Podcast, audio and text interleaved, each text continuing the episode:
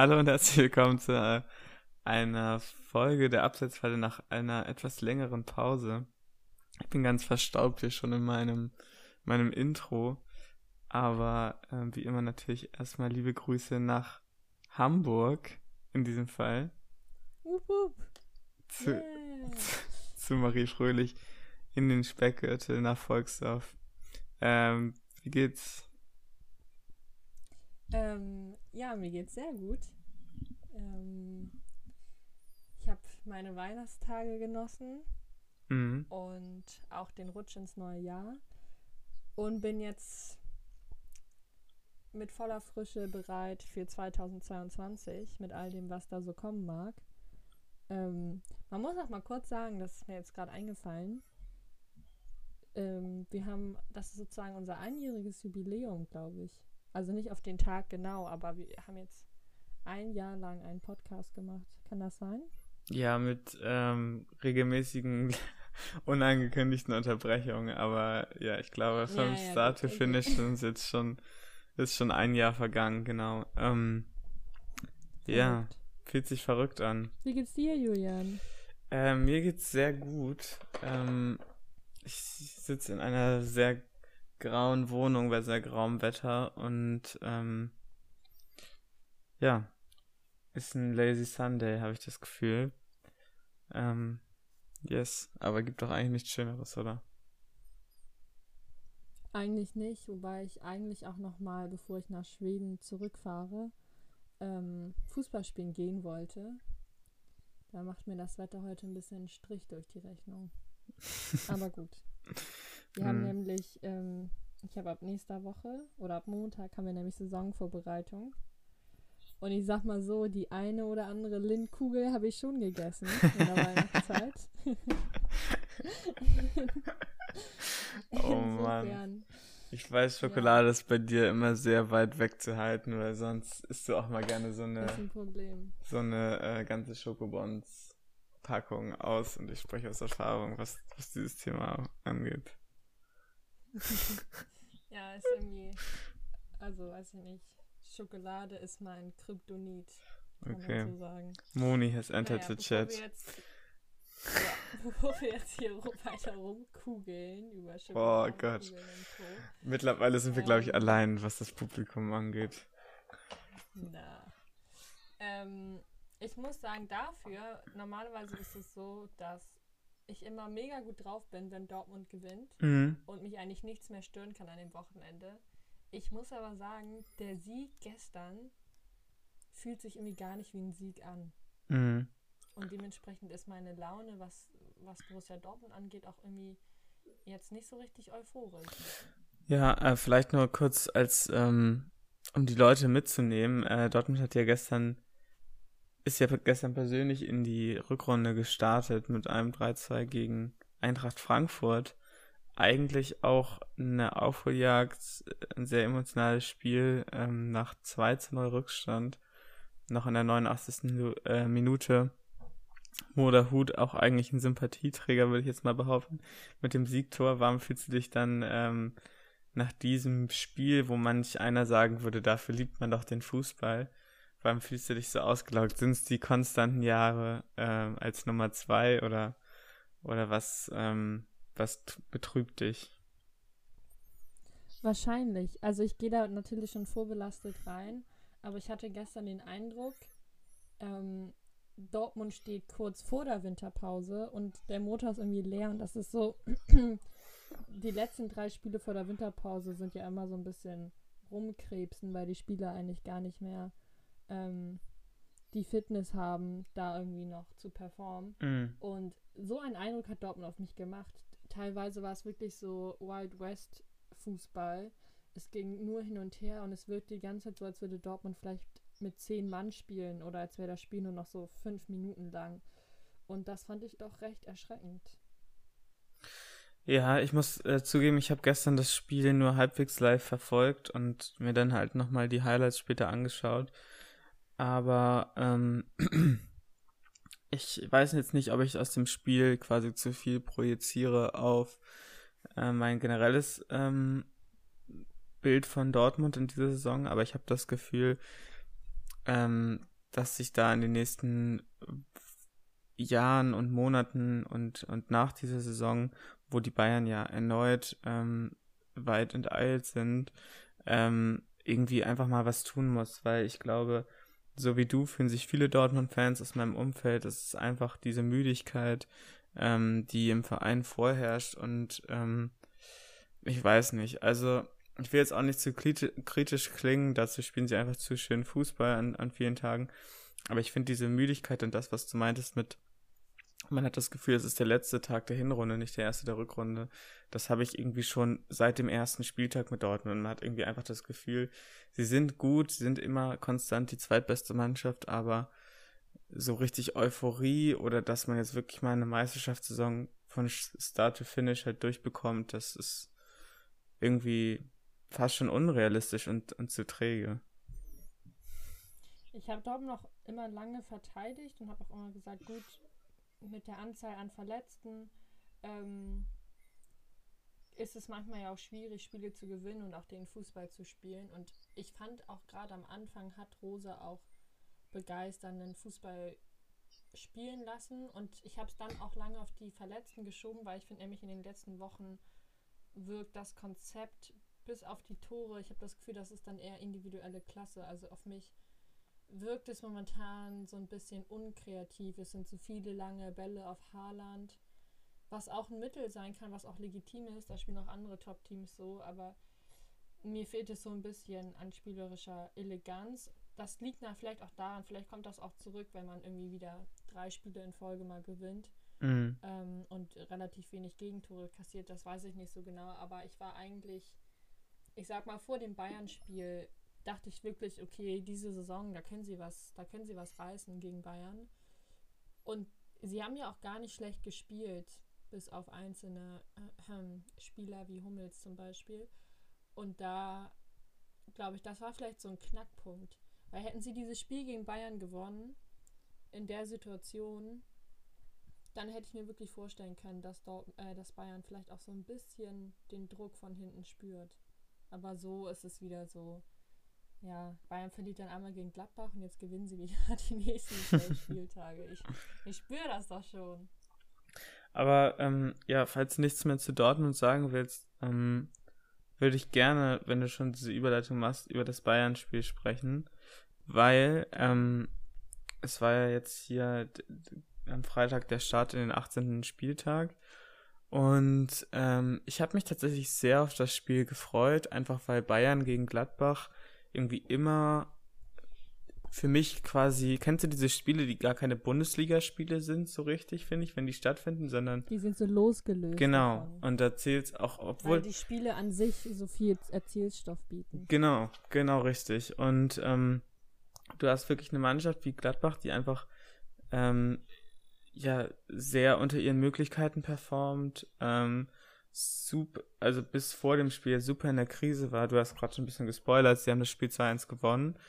Und ähm, den Rekordmeister aus München, der wirklich ähm, ja mit Lewandowski, Gnabry und sonst irgendwie ist ja nicht mal die A-Jugend, sondern irgendwie teilweise 16-Jährigen, ich glaube auf der Bank saßen zusammen ähm, summiert halt irgendwie null Bundesligaspiele, meinte der Kommentator at one point. Und ich habe es tatsächlich auch komplett geguckt und muss erstmal Bayern auch ähm, ein Lob aussprechen, ähm, weil sie echt gut gespielt haben, gerade in äh, bis zum 1-1, was wirklich aus heiterem Himmel fiel.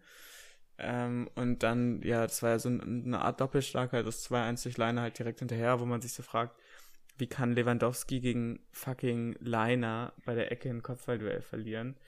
Ähm, aber ja, Gladbach ähm, schafft es erneut, gegen Bayern zu gewinnen nach dem 5-0 ähm, im Herbst und I love it. Also ähm, gerne, gerne mehr, auch wenn ich natürlich niemanden äh, so starke Corona-Fälle wünsche wie dem FC Bayern. Man muss auch dazu sagen, ich finde, Gladbach ist inzwischen die Mannschaft gegen Bayern. Also wenn, wenn ich, ähm, wenn ich jetzt Trainer aller Bundesligamannschaften wäre und ich müsste mein stärkstes, mein stärkstes Pferd in den Ring stellen, gegen den FC Bayern, dann würde ich, glaube ich, immer Gladbach nehmen.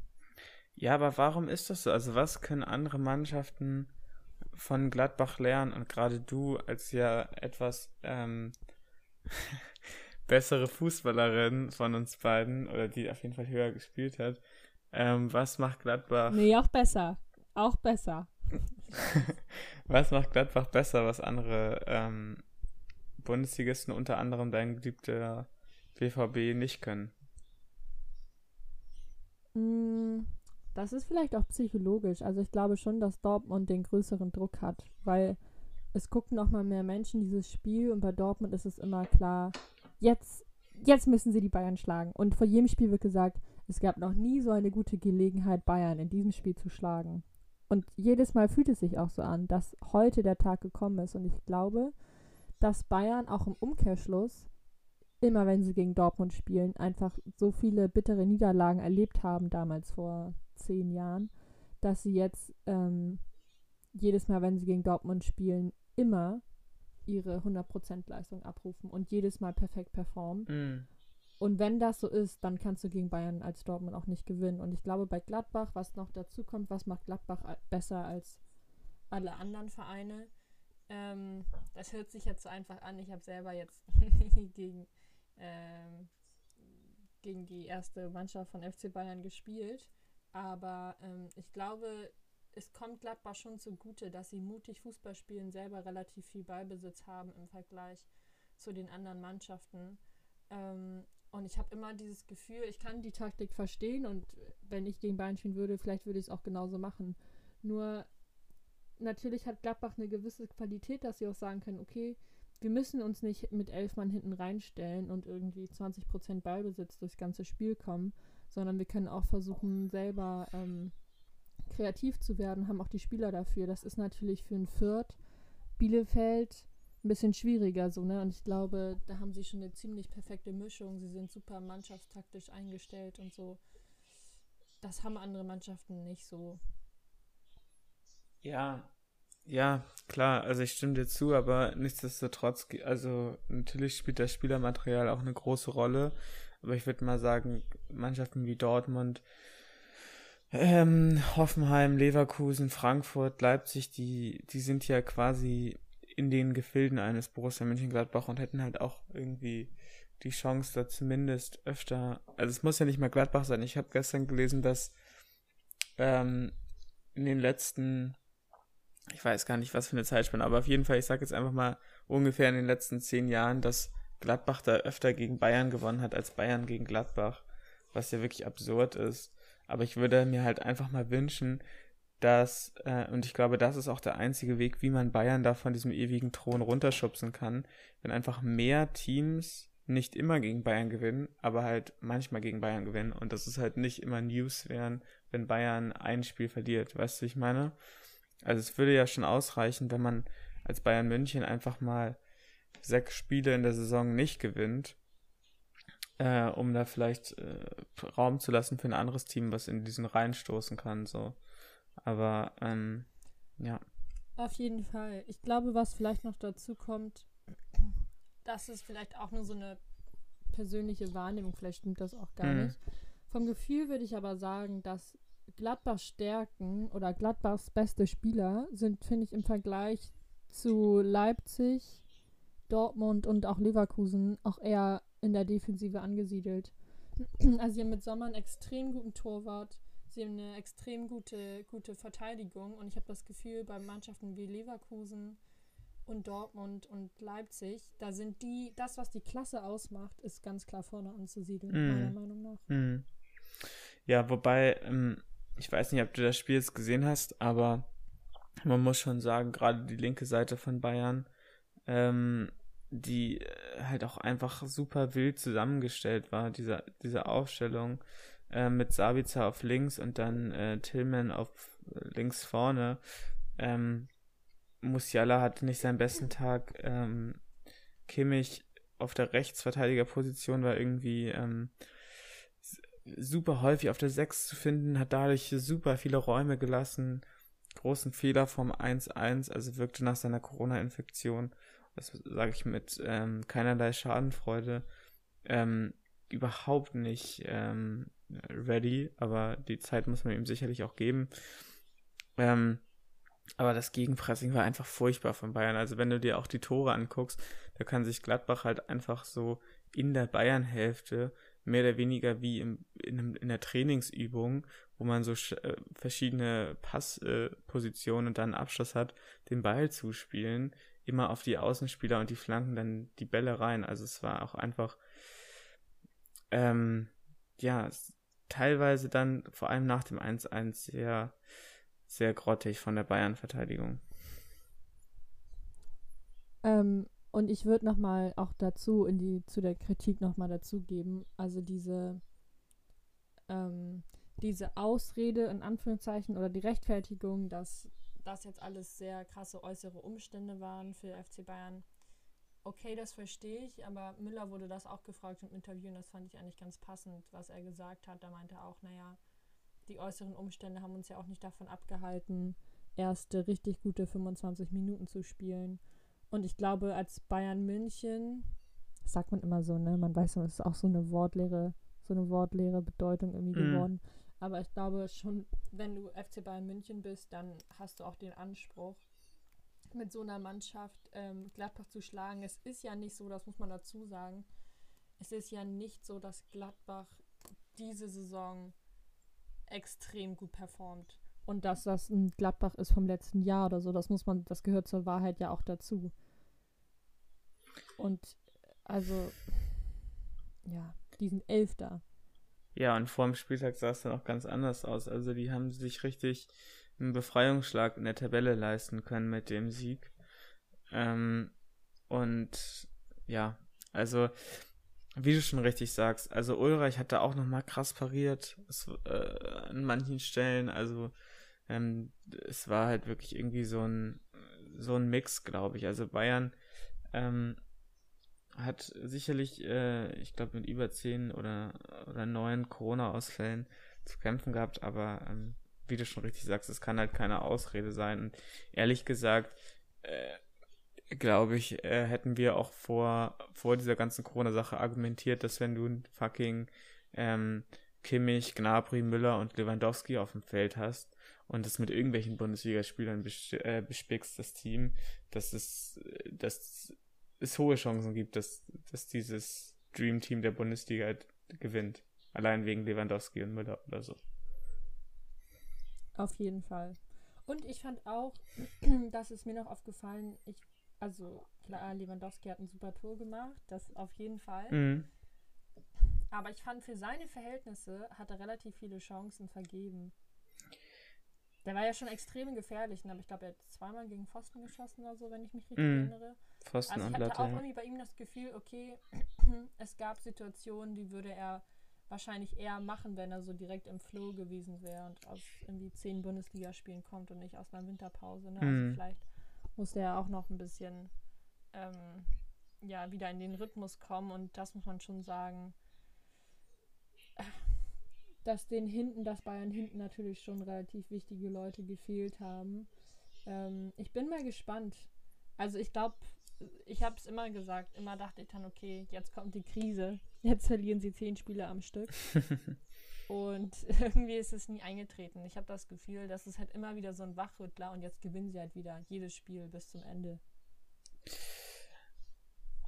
So, so sieht's aus. Ähm, lass uns mal irgendwie mit dem nächsten Spiel weitermachen, weil es gibt irgendwie so viele spannende Spiele an diesem Wochenende. Ich habe wirklich, ähm, es war für mich so ein kleines äh, Resort an, an gute Laune, was die erste Bundesliga angeht, weil wir auch jetzt schon viel gemeckert haben, wie unattraktiv die Liga geworden ist, was für nervige, langweilige Spiele ähm, nur noch stattfinden. Und ich habe das Gefühl, zumindest an, am Freitag und Samstag hatte ich dieses Gefühl gar nicht.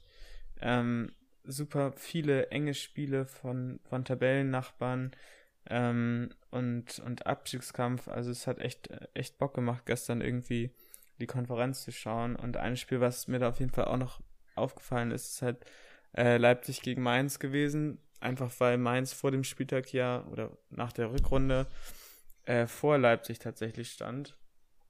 Und ähm, Leipzig aber trotzdem gestern sehr souverän 4-1 gewinnen konnte, auch aufgrund einer frühen roten Karte natürlich. Das macht das Ganze dann natürlich einfacher, gerade für solche Spieler, die Räume brauchen, wie die schnellen Spitzen von Leipzig. Aber all das erstmal zurückgestellt, muss ich dich natürlich als BVB-Fan fragen, was du von der äh, Personalie Domenico Tedesco hältst, die jetzt bei Leipzig die Gefilde leitet. Ich wurde gestern gefragt, ob ich irgendwie, ähm, ob ich noch mal kurz erzählen könnte, welche Erfolge Tedesco vorzuweisen hat, was ihn dazu berechtigen würde, jetzt Leipzig-Trainer zu sein. Mhm. Ähm, und das meine ich auch, ähm, das versuche ich auch zu sagen, ohne despektierlich klingen zu wollen. Es ist mir aber relativ schwer gefallen, welche zu finden. Und wenn man sich seine letzten Stationen anguckt, ich habe es jetzt nicht, nicht gegoogelt, aber aus dem aus dem Kopf bei Spartak Moskau. Ich glaube, da hat er einen okayen Job gemacht, aber auch jetzt nicht, nicht mega toll. Ja. Gut, Schalke hat er, das darf man nicht vergessen, auf Platz 2 geführt. Das muss man erstmal schaffen. Mm, mm. Aber, und es wird einem ja erst jetzt bewusst, wie es um Schalke damals eigentlich schon stand. Also, ja. Was das für ein sinkendes Schiff war. Ja. Ähm, ansonsten, ich, also ich finde es schwierig, aber er hat natürlich, also bis jetzt sieht es ja ganz gut aus. Insofern sollte man das vielleicht erst später beurteilen können. Gut, das erst später auch erstmal verloren. Ähm, aber ja, trotzdem. Also ich frage mich so ein bisschen, gegen ist Bielefeld. das eine Übergangslösung? Und das weiß ich gar nicht genau. Ich könnte mir auch vorstellen, das müsste ich nochmal nachgucken, dass Tedesco vielleicht früher mal bei Leipzig oder im RB-Konzern war, dachte ich dann irgendwie. Also dass es da irgendwie Connections gibt. Ähm, das kann sein, das weiß ich ehrlich gesagt nicht. Das Gefühl, ich weiß nicht, wie du das siehst, dass dieses, ähm, klar, sie haben, sie haben Cater verkauft und sie haben Werner verkauft, mhm. ne? das waren ja Spieler, die sie eigentlich gerne gehalten hätten, die sie dann aber nicht mehr halten konnten. Und trotzdem hatte man ja bei Leipzig das Gefühl, sie sind schon sehr mächtig auf dem Markt und ähm, haben ja eine super gute Transferpolitik, sind da super erfolgreich und haben eben auch die finanziellen Ressourcen, in der Theorie sagen zu können, nee, der bleibt bei uns. Ja. So, und ich habe ein bisschen das Gefühl mit dem Weggang ähm, von Nagelsmann, dass es so ein bisschen bröckelt und dass Leute vielleicht schon so diesen Leipzig-Hype, okay, Leipzig ist mega die geile Mannschaft als junger Spieler, ich kann da hingehen mhm. und Weltklasse werden, dass der so ein bisschen abklingt. Ich weiß nicht, wie du das siehst. Ähm, ich glaube, also teils, teils. Das ist eine sehr spannende Frage, finde ich. Ähm, ich glaube, was sich jetzt einstiehlt, ist so ein bisschen. Ich würde nicht sagen, dass junge Spieler nicht mehr zu Leipzig kommen wollen oder so. Und ich würde jetzt auch nicht zu viel in diese Saison reininterpretieren, weil Leipzig halt, das darf man nicht vergessen, seitdem sie aufgestiegen sind, immer schon äh, Titelcontender waren oder krasse Saisons gespielt haben. Und das ist quasi das erste oder zweite Mal. Einmal sind sie, glaube ich, nur in die Europa League gekommen, wo das halt jetzt ein bisschen abgeht du hast trotzdem noch eine, eine super Mannschaft mit Spielern wie Silva und ein Kunku, die sicherlich für Begeisterung sorgen oder die Spaß am Fußball machen. Was ich aber, oder wo ich mitgehen würde bei deiner These, wäre halt, glaube ich, dass sich jetzt so ein bisschen einstellt, der Hype ist jetzt ein bisschen vorbei, sie sind nicht mehr die Neuen. Und man merkt auch, sie sind nicht Bayern 2.0 und, und liefern harten Kampf, sondern sie sind halt eher Dortmund 2.0 oder noch eine Schublade weiter unter, äh, weiter drunter. So. Und ähm, ich glaube, dass weiterhin junge Spieler zu Leipzig kommen werden, um sich zu entwickeln. Aber ähm, Leipzig wird immer, oder zumindest auf, auf absehbare Zeit, äh, halt das Sprungbrett sein und nicht die Enddestination. Und ich glaube, das haben vor fünf Jahren noch viele anders gesehen, ähm, dass sich das jetzt, also aus damaligem Stand halt in Zukunft ändern wird. Und ich glaube, da ist aber nicht mit zu rechnen, dass Leipzig ernsthaft irgendwie was anderes erwarten kann als ähm, das DFB-Pokalfinale oder so. In 50 Jahren vielleicht, aber. ja, mal gucken. Erstmal. Wenn Werder in der Liga ist, dann ist es ja auch nochmal ein ganz anderer Schnack da am Titel ran. Ja, ja, das wird dann wieder schwierig, muss man sagen. ähm, ich fand, ich muss aber sagen, zu dem Spiel Mainz gegen, gegen Leipzig, ich fand es so ein bisschen ja, am Ende, ich habe mich eigentlich mega aufs Spiel gefreut und habe mich dann tierisch über die rote Karte geärgert, weil das hat halt das Ergebnis so ein bisschen mhm. vorweggenommen. Fandest du denn, dass es berechtigt war, die rote Karte? Ähm, ich fand es relativ hart. Ich, also ich, das ist halt immer diese ewige Frage, finde ich, bei so Elfmeter. Es war also ich sag mal so, wenn der Spieler auf der Linie Hand nimmt und er rettet wirklich wie ein Torwart, irgendwie weil es WM-Finale ist und 90. Minute oder so, dann kann man da auch rot geben. Aber ich finde, so wie wie das dann in dem Fall war, der Abwehrspieler versucht quasi mit der Schulter hinzugehen. Klar, der Ball kommt an seine Hand und er verhindert das Tor, aber ich finde, Elfmeter und, und gelbe Karte würden da komplett ausreichen in dieser Situation. Und jemanden dann für sowas halt, weil ich finde, man erwartet von den Abwehrspielern, dass sie sich dann in den Schuss reinwerfen, wenn der Torwart quasi aus dem Spiel ist und er halt nur noch ins leere Tor einschießen muss. Und es war ja wirklich keine mutwillige ähm, Handbewegung und dann finde ich halt irgendwie, kann man den Elfmeter geben, kann man auch eine gelbe Karte geben, aber dann halt irgendwie so diese typische Zwei- bzw. Dreifachbestrafung ist dann, finde ich, einfach, einfach ziemlich übertrieben, aber keine Ahnung. Ja, also wie gesagt, sehe ich, sehe ich ähnlich und das hat das Spiel einfach ähm, natürlich kaputt gemacht. Mhm. Sonst hätte ich den Mainzern schon in der Theorie eigentlich auch was zugetraut. Aber so war das dann so ein bisschen, ja, schade eigentlich. Trotzdem würde mich mal interessieren, ähm,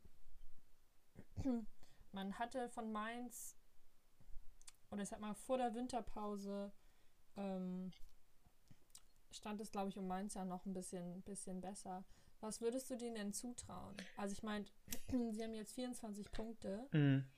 In der Theorie sind sie ja schon noch ähm, im Kampf um, um, Europa dabei. Das kann man ja nicht anders sagen. Mm, ich, ich glaube auf jeden Fall, dass Mainz da ein Wörtchen mitreden kann. Abgesehen von Bayern und Dortmund, finde ich, gibt es kein Team in der Liga, was gerne nach, nach Mainz fährt und was Bruce Svensson sich da aufgebaut hat über die letzten Jahre, allein was für ein Hype um ihn und das in dem Umfeld, wo Klopp und Tuchel halt immer noch irgendwie so krass sind, das hat echt irgendwie was zu bedeuten. Kommt die Mannschaft irgendwie super solide vor. Ähm, selbst äh, also Spieler, die deutlich höher spielen könnten, wie Onisivo oder äh, Lee oder so zum Beispiel, haben jetzt nicht den Drang wegzuwechseln und fühlen sich in dem Umfeld wohl. Und ähm, ich glaube, äh, weißt du, ich denke immer, wenn ich sowas vorfinde, also eine Mannschaft, die einfach funktioniert, wie es halt in Mainz, in Freiburg oder so der Fall ist, ähm, dann gibt das auch für junge Spieler immer den Raum, sich halt da entspannt entwickeln zu können und, und da besser zu werden. Und da kommt halt auch immer irgendwie was nach. Deswegen glaube ich schon, dass Mainz ähm, immer mal quasi von außen in das, äh, in das Europa League Feld rein, also schauen kann und wenn, wenn Leute stolpern oder wenn Leute einfach mal komplett eine Kacksaison haben, wie dieses Jahr Gladbach, dass die dann halt irgendwie da ähm, mal in die Konversation reinkommen können. Aber ich glaube, dieses Jahr ist halt echt schwierig, weil du hast echt ähm, super viele Teams, die den Anspruch haben oder zumindest dabei sind. Freiburg will sich das wahrscheinlich nicht nehmen lassen. Köln spielt eine super Saison. Du hast Leipzig, du hast Union und Leverkusen, die auf jeden Fall auch international spielen wollen. Hoffenheim. Also es, es wird einfach super schwierig und mein Guest wäre jetzt, dass Mainz wahrscheinlich auf so einem guten siebten oder achten Platz landen wird und, und es leider nicht reicht. Aber ich würde mich freuen, wenn es nicht so wäre. Wobei sie auch damit zufrieden sein könnten, ne? Mm, also, mm, ja, ja, ähm, safe. Ich glaube, wenn, wenn sie das irgendwie konsolidieren können, die, diese Mannschaft, die sie da haben, den Trainer, den sie da haben, dann kann der auch was Gutes zusammenwachsen. Und man muss es ja immer wieder sagen, also man kann sich als Mainz, kann man sich ja auch ein Beispiel an Freiburg nehmen. Mhm. Und Freiburg ist ja der lebende Beweis, dass so kleine Fußballwunder in der Realität doch noch möglich sind. Ob sie sich da halten werden, weiß man nicht genau, ne? Das kann man nicht sagen. Und trotzdem ist Freiburg ja von der Struktur, von den finanziellen Möglichkeiten ähm, ja eigentlich ein, ein, tolles Vorbild für auch andere Vereine, die sehen können, wie man sich dann doch irgendwie was aufbauen kann und wie man eben eine gute Mannschaft über Jahre hinweg ähm, ja, festmachen kann und sich sich langsam irgendwie entwickeln kann und es eigentlich immer besser wird und man eben nicht, so wie gefühlt Augsburg, zwar nie absteigt, aber es eigentlich immer die Frage ist, werden wir 15. oder werden wir 10. Mhm, ja. Da hilft auch kein ähm, 16 Millionen Peppi-Transfer, glaube ich, irgendwas an, an dieser Haltung bei Augsburg. Aber ähm, ja, super spannend. Ich liebe ja diese Mannschaften. Also ich glaube, jeder hat irgendwie, jeder Fußballfan hat so einen Fleck in seinem Herzen für nicht mal den Underdog, sondern einfach irgendwie so ruhige Märkte mit nett aussehenden Trainern und äh, Sympathieträgern im Verein und irgendwie so, keine Ahnung, ich, ich liebe das und es gibt zum Glück halt irgendwie jedes Jahr zwei, drei Teams, die, die diese Rolle erfüllen. Und ähm, ja, ich gönn's natürlich den, den ganzen Traditionsvereinen mehr als halt irgendwie Hoffenheim, die sich wie auch immer jetzt wieder auf den dritten Platz wiederfinden. Und ich habe keine Ahnung, wie das überhaupt passiert ist. Ähm, ja. Um mal vielleicht über die Mannschaften zu sprechen, die vielleicht nächstes Jahr gegen Werder spielen werden. Ähm, ich dachte, Dortmund und Bayern haben wir schon besprochen. Uh, okay, okay. Habe ich dir aber auch genug Zeit gegeben, um, um den zu kontern. also, du hast vor der Saison, da muss ich wirklich jetzt mal auch ähm, ja, mich entschuldigen. Ich warte die ganze Zeit vor schon. Der Saison, ich weiß, ich weiß es doch. Ich weiß es doch. Also, man muss ja dazu sagen, als wir diese Saison vorbesprochen haben, kamst du ja auf den absoluten Wild Guess ähm, und hast ja den VfL Wolfsburg so ein bisschen als unpopular ähm, Opinion als Abstiegskandidat genannt. Mhm. Ähm, ich meinte Relegation, ja, glaube ich, aber dann. Oder Relegation, ja. okay. Aber zumindest mal als Abstiegskandidat, also ja. 16. zählt für mich auch dazu. Und da muss man ja sagen, wurde es so müde belächelt. Also andere Reaktionen gab es da eigentlich nicht. Also nicht nur wurde ich müde belächelt, ich wurde einfach schallend ausgelacht, weil Wolfsburg die ersten fünf Spiele der Saison gewonnen hat, mit 15 Punkten auf Platz 1 irgendwie stand. Und ähm, ja, in den nächsten zwölf Spielen folgten dann aber nur noch fünf. Ähm, aus Marc von Bommel wurde äh, Florian Kohfeldt, den ich ja sehr gut kenne. Und da dachte ich schon, hätte ich auf diese Vorsaisonprognose mal ein bisschen Geld gesetzt, weil ähm, wenn ich weiß, dass einer den Karren nicht aus dem Dreck ziehen kann, dann ist es mein geliebter Floco. Ähm, der, äh, ja, also ich, ich bin sehr gut, ich, ich, ich fühle mich sehr gut mit meinem, mit meinem Wettschein in der Tasche. Ähm, und ja, Liebe geht raus an Stuttgart, Augsburg und Bielefeld, die da mal ein bisschen Druck machen sollen. Und dann, dann erlebe ich Wolfsburg hoffentlich nächstes Jahr in der zweiten Liga. Ich habe so ein Gefühl, dass das kann echt was werden.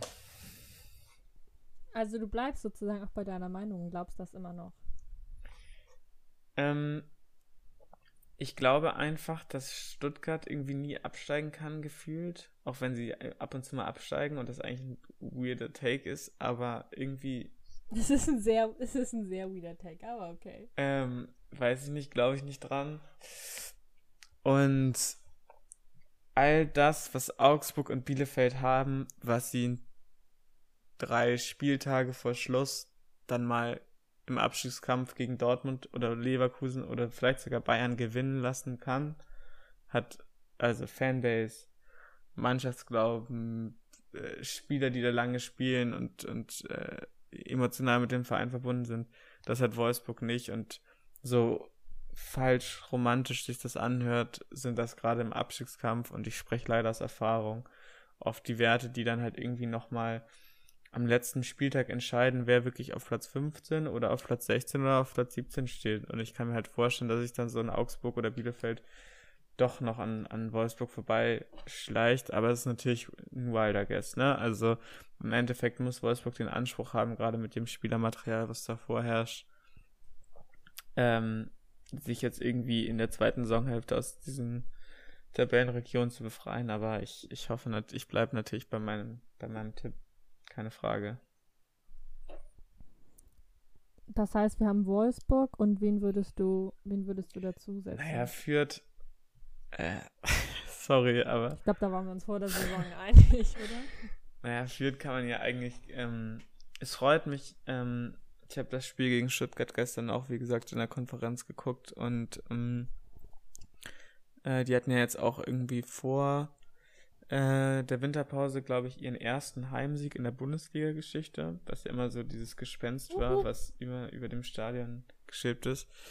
Und haben jetzt auch irgendwie fünf Punkte aus den letzten drei Spielen geholt, wo man sich denkt, ah, nice, voll cool. Und dann denkt man so, okay, in 15 Spielen kam aber auch nur ein Punkt vorher zusammen. Also, ähm, ähm, ja, also ich glaube, Fürth ist abgeschrieben. Ist ein bisschen gemein. Und dann würde ich sagen, Fürth auf 18. Ähm, ich gehe mit Augsburg auf 17 und Wolfsburg auf 16. Wobei es für mich sehr schwer ist, zwischen Augsburg und Bielefeld zu entscheiden. Was sagst du? Ähm, ich finde es auch schwer zwischen Augsburg und Bielefeld zu entscheiden und also bei Fürth sind wir uns definitiv einig. ähm, und bei Augsburg muss ich sagen, dieser ganze Peppi-Transfer, der hat mich so dermaßen abgenervt. Ja, ähm, ja, safe. Erstmal, woher haben die das Geld? Ja. Also, hallo? So, haben die da irgendwelche, weiß ich nicht, irgendwelche Geld, Geldwäschegeschäfte nebenher am Laufen gehabt und das immer schön die letzten zehn Jahre immer abgezweigt. Ganz zuverlässig, da der Stefan Reuter. Ich weiß es nicht genau. Also, sie sagen ja, sie hätten einfach gut gewirtschaftet und das trotz Corona. Das fand ich doch schon sehr bemerkenswert. Und was ich gar nicht leiden kann, ist einfach, wenn so jungen Spielern äh, so ein Druck aufgesetzt wird. Und man muss einfach so aufpassen, weil natürlich kann das in der Theorie äh, der amerikanische Messi sein. Das kann natürlich so sein. Mhm. Aber es kann auch sehr gut der Fall sein, dass es einfach nicht der ähm, amerikanische Messi ist. Und dann hast du halt irgendwann ein Problem. Und das wurde, fand ich, im letzten Spiel auch schon sehr aufgebauscht. Und da hatte ich auch so ein bisschen das Gefühl, ähm, dass so ein Transfer ja auch kein Allheilmittel ist. Und ich fand, wie sie gespielt haben gegen Hoffenheim, also klar, Hoffenheim ist, gehört zu den Mannschaften, ähm, der Jetztzeit, das ist ganz klar. Und trotzdem fand ich, hat Augsburg auch nicht besonders gut gespielt und war sehr verängstlich. Und das Tor, was sie zur Führung geschossen haben, ja gut. Aber man hat so ein bisschen das Gefühl, für Augsburg, für Augsburg könnte es eng werden. Und bei Bielefeld habe ich irgendwie mehr Hoffnung. Ich weiß nicht. Also vielleicht liege ich auch ganz falsch. Mhm. Aber wenn es, was du vorhin angesprochen hattest, so die Werte, die man im Abstiegskampf braucht, und dass es dann am Ende irgendwie doch nur darauf ankommt, an den letzten Spielen, wenn es ganz eng ist. Und da habe ich irgendwie das Gefühl, dass Bielefeld da eher so eine Mentalität entwickeln kann als Augsburg. Ist meine ja. Meinung. Und ich und muss ich auch einfach auch, mal sagen, Augsburg hätte es auch ja. einfach mal verdient. Also sorry, du kannst nicht irgendwie zehnmal hintereinander 15. werden und also sorry, dann geht mir irgendwie, also ich kann einmal Sympathie für sowas entwickeln, auch ein zweites Mal, aber nicht irgendwie zehnmal in Folge, also furchtbar. Da spricht der verbitterte Werder-Fan. Ja, sorry. Also ich glaube, ich würde aber sagen, und das ist vielleicht mein unpopular Opinion, ich glaube ja nicht, dass Wolfsburg auf Platz 16 landet, das kann ich mir nicht vorstellen. Hm. Und ich halte da auch weiterhin gegen. Ähm, ich habe ja, glaube ich, auch eine Wette zu, zu gewinnen. Ähm, und ich würde sagen, dass es VfL Bochum erwischt und die am Ende noch oh. auf Platz 16 landen. Okay, ohne Simon Zoller kann das nicht gut sein, ähm, dass die jetzt so weiter nach unten rutschen. Aber es wird spannend sein. Ich wollte einfach das Spiel, was um 17.30 Uhr läuft, ich wollte, wollte ihm nochmal richtig Feuer verlangen. das ein bisschen anteasern. Um 17.30 Uhr spielt äh, Bochum nämlich gegen Wolfsburg. Und damit die, Wolfsburg hat ja nicht so viele Fans, ne? die brauchen immer mhm. die Zuschauerzahlen von, von Sky. Ja.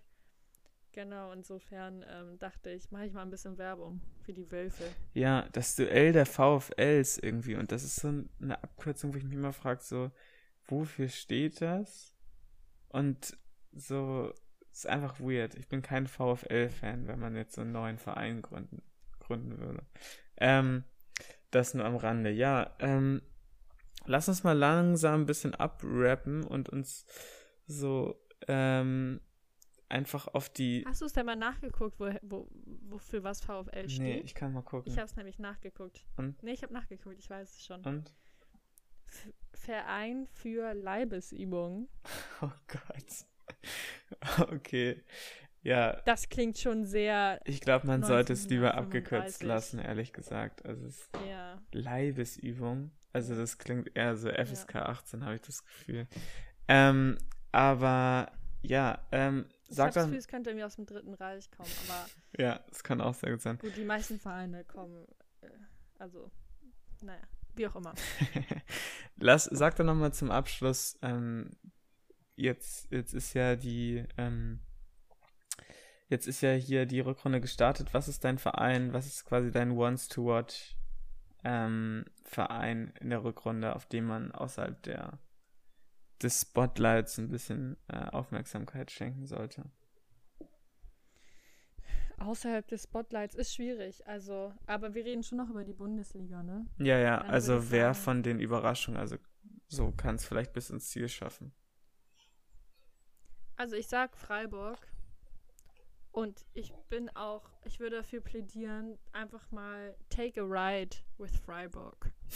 Weil einfach das zu genießen und ich glaube, das ist cool, egal ob sie es schaffen oder nicht, weil als Dortmund Meister wurde zum ersten Mal, das ist so etwas, ähm, das ist so etwas, was du einmal erleben kannst, ne, und das entsteht auf einmal von das entsteht auf einmal von Anfang an und du hast so ein Gefühl von du du wartest das als Freiburg-Fan davor ja nicht, Mhm. ne, sondern es kommt auf einmal über dich und dann denke ich immer so okay springt rein fühlt euch wohl und nehmt das einfach mit egal ob sie es schaffen oder nicht Okay.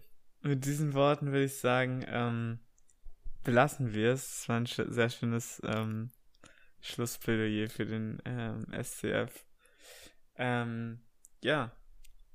Marie, du hast die letzten Worte. Was willst du unseren Zuhörerinnen noch mitteilen? Ähm, ja, was soll ich sagen? Ich habe irgendwie wieder, ich war ein bisschen skeptisch, habe ich jetzt wieder Bock. Ähm, ich glaube, sobald das Wetter besser wird, Hm. umso spannender wird auch wieder die Bundesliga. Das ist mein Take.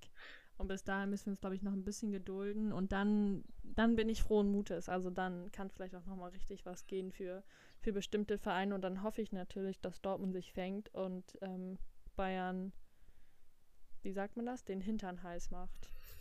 Wir werden es auf jeden Fall für euch verfolgen und äh, wir wünschen euch bis dahin eine wundervolle Zeit. Bis dann. Eine wundervolle. Haut rein, ciao. Thank you.